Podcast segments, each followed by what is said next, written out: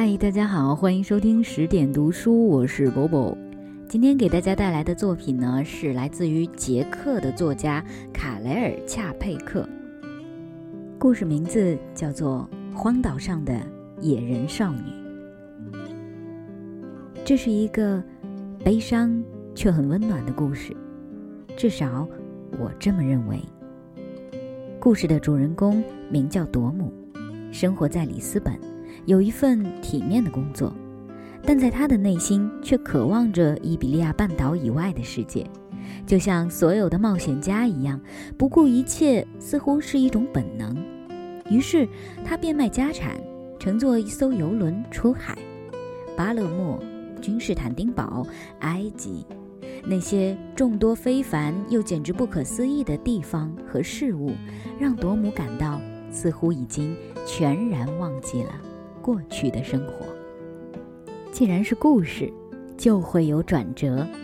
于是，一场海难登场，风暴加触礁，如同诸多类似的二流小说和三流电视剧。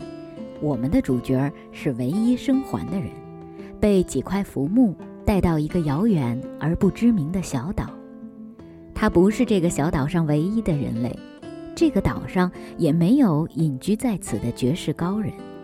于是，这个故事终于开始有了一点儿新意。岛上居住着一群野人，有着属于另一个世界的生活习性和语言系统。最开始，多姆极度惊恐，但同时也有一种惊喜。作为一个冒险家，他认为自己此生的遭遇足以匹配这样一个头衔，有一种死而无憾的宽慰。但。让他始料未及的是，这群野人非但没有伤害他，还为这位精疲力尽的不速之客提供食物和水源，并且一位野人少女开始每天为他准备食物，然后陪在他身边，一言不发。当然，即使他说什么，朵姆也听不懂。无论如何，朵姆都对这位野人少女感激不尽。他开始用他能想到的语言和手势向这位少女表达自己的感恩之情，可少女很明显不知道他在说什么，但她一直安静地聆听着，一如夜晚古典的大海。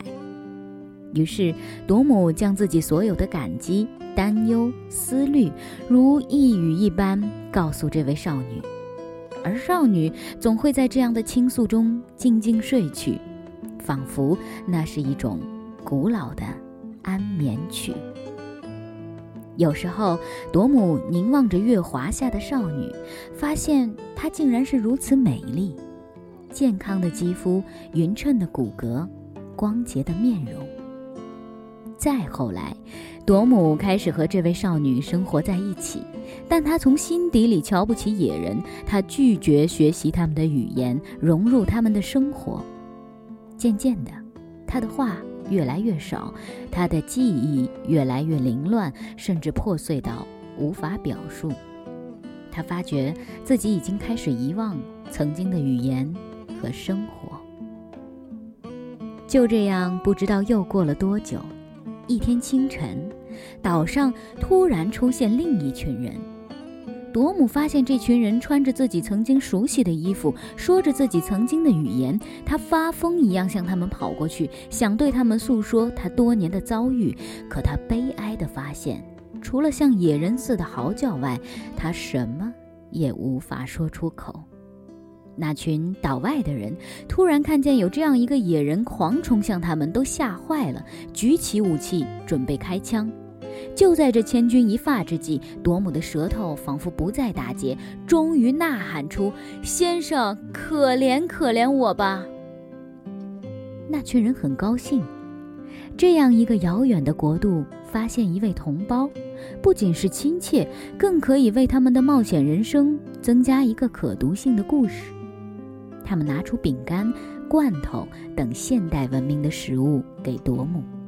陪他说话，希望唤起他作为一位文明人的记忆，并承诺带他离开这里。在日落之前，每个人去岛上寻觅各自希望带回家的纪念品。于是，朵姆回到熟悉的住处，对女人说自己将要离开。他努力地用语言和手势表达着，当然，女人一如既往地倾听着，同时也一如既往的不知所云。看着他仍旧不懂，却恬然的表情，朵母狠下心逃一般的离开。当他来到海边时，尚未日落，其他人还没有回来。看着大海柔和而亘古的海浪，朵姆心里始终放不下。他觉得自己有必要向他解释清楚，于是他又再次跑回去。正当他踌躇着如何向女人开口时，他正好看到女人如何为他准备食物。只见他小心翼翼地把最好的水果放在一边留给他，而他自己却吃下那些带有斑斑点点的水果。一切准备就绪后，他便安静地坐在家中，等着他的归来。此时此刻。朵姆觉得自己有责任要像往常一样回家，满足女人一天的劳作和期望。日落之时，准备离开的人们集合，没有发现朵姆，开始分头寻找他，叫着他的名字。其实当时有两个人离朵姆很近，但朵姆却很怕他们找到他。他像往常一般拥抱着身边的女人，假寐着，静静等待。他们的离去。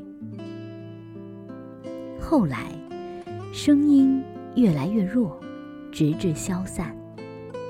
荒岛的月夜下，大海拍打出匀畅的呼吸，静谧而悠远，仿佛白昼的一切都只是幻象。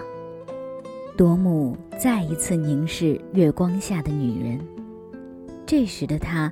不再年轻，皮肤逐渐粗糙，皱纹慢慢凸显，甚至可以看出佝偻。突然之间，他泪水划过同样沧桑的脸颊，最后一次用语言呢喃着对过往的思念。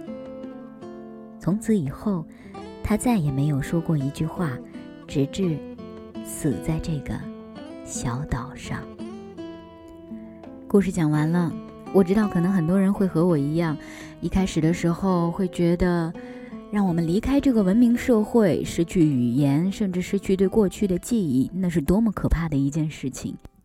但是作者恰佩克之所以写了这样一个峰回路转的结局，可能是想告诉我们，生命没有我们想象的那么复杂，我们需要的，也许。也没有那么多。今天节目就是这样喽，晚安。watching the skies, hoping for the best but expecting the worst. Are you gonna drop the bomb or not? Let us die young or let us live forever. We don't have the power, but we never say never. Sitting in a sandpit, life is a short trip. The music's for the sad men. You when this race is won? Turn our golden faces into the sun. Praising our leaders, we're getting in tune. the music's played by the the madman. Forever young, I want to be